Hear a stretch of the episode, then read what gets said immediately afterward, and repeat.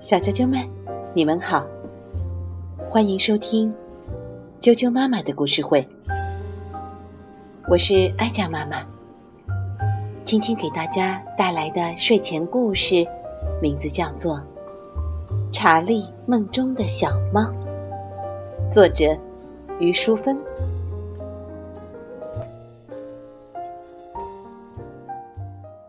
查理是个小姑娘，她养了一只漂亮的小猫咪。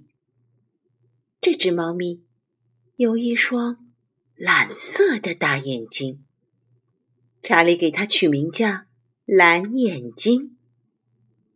每天晚上，他们俩一起玩耍。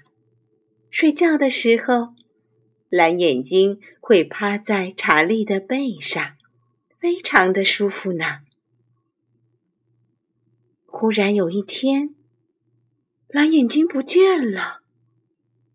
查理找了很多地方都没有找到它。晚上，查理躺在床上，他很想念蓝眼睛。查理哭了，慢慢的睡着了。有一天，是查理的生日。他举办了一个生日聚会，邀请了所有的好朋友来参加。大家都带来了很漂亮的礼物。查理非常高兴，唯一遗憾的是，蓝眼睛不在自己的身边。忽然间，查理听到大家的惊呼声。他睁大眼睛，发现有一只穿裙子的小猫咪，戴着高高的厨师帽，穿着一双长长的靴子，姿势优雅的走来，手里还托着一个大盘子，盘子里面装满了美味的糕点和饮料。哇！竟然是蓝眼睛！难道他去学厨艺了吗？